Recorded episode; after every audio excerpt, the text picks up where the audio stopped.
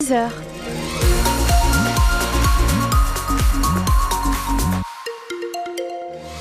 Et il va encore faire plutôt gris. Alors ceci dit, il y a du point positif. Alors écoutez bien, le ciel va être couvert sur une grande partie de la journée, des averses possibles jusqu'à ce soir, mais quelques rayons de soleil possibles dans l'après-midi. Voilà, vous mettez tout dans un shaker et ça vous fait le cocktail d'aujourd'hui.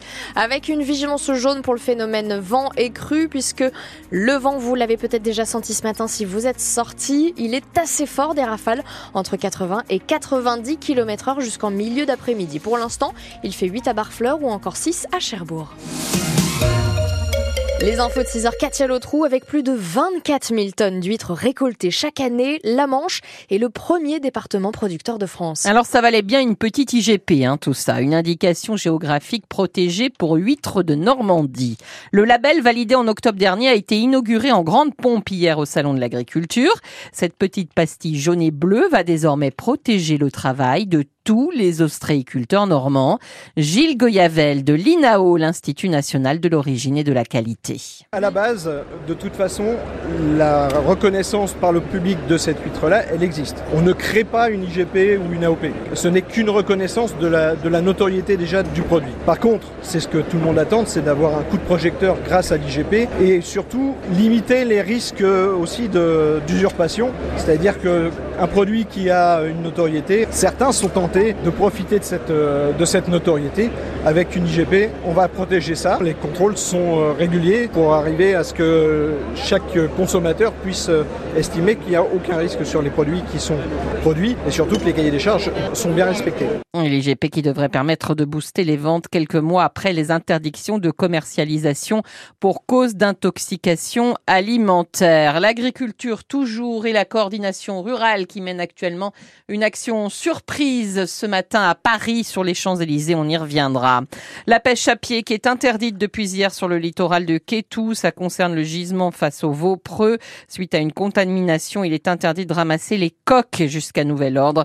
Des prélèvements vont avoir lieu. Une enquête est ouverte après un incident en marge du carnaval de Granville le 13 février dernier. Information révélée par nos confrères de la Manche Libre, un mineur qui portait un couteau avait menacé les carnavaliers, mais aussi les policiers venus l'arrêter. Une vidéo a d'ailleurs montré cette arrestation sur les réseaux sociaux, disant même que la police avait utilisé un taser, ce que les forces de l'ordre démentent totalement. Autre enquête en cours à Vaudry-Ménil dans le Cotentin, un éleveur a découvert dans son champ une de ses vaches tuées de plusieurs balles.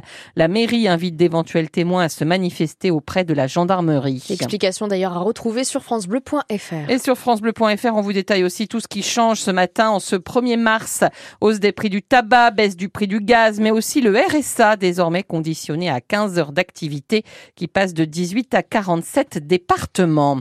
Et avec tout ça, les Restos du Cœur vous donnent rendez-vous tout ce week-end pour une grande collecte. L'association cherche des conserves, des produits d'hygiène, des produits pour bébés. L'an dernier, elle est venue en aide à 1,3 million de bénéficiaires. À noter ce vendredi soir le concert des Enfoirés à vivre en intégralité sur France Bleu à partir de 21h10. Et vous pouvez acheter le CD et le DVD dès demain samedi. Chaque achat équivaut à 17 repas pour les restos.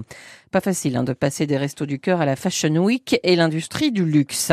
Les collections de l'hiver prochain sont effectivement présentées à Paris jusqu'à la fin de la semaine prochaine. Et le saviez-vous La fabrication textile représente 1% de l'emploi dans la Manche, dont une grande partie dans l'industrie du luxe donc. Oui, ce pourcent d'emploi du département consacré à la fabrication du textile, ce pourcent représente 1740 emplois, 200 de plus qu'en 2018. Cela concerne bien les fabricants. Attention les fabricants, pas les revendeurs.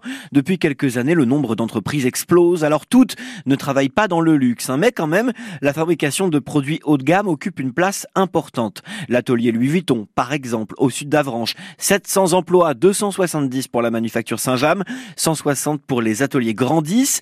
Les fabricants de textiles manquent de main d'œuvre d'ailleurs. 10 000 emplois pour voir partout en France. Sur la scène nationale, la Manche occupe une part minime dans la fabrication du textile. Même si le nombre d'emplois dans le département augmente, il reste minime. Cependant, nous sommes très spécialisés dans le luxe et de plus en plus, notamment grâce à deux formations professionnelles à Cherbourg et à Coutances. Les explications d'Antoine Liffaut. 6h05 sur France Bleu Cotentin, les handballeurs cherbourgeois vont défendre leur cinquième place au classement de Pro League ce soir. Ils affrontent Angers 14e. Les Mauves partent donc avec le statut de grand favori. Angers, Angers Cherbourg, coup d'envoi à 20h30. Après Lyon et Valenciennes, Rennes est le troisième qualifié pour les demi-finales de la Coupe de France de football après sa victoire sur les amateurs du Puy-en-Velay, club de National 2. Un mot sur Bison Futé aussi qui voit vert dans le sens des, départs et des retours.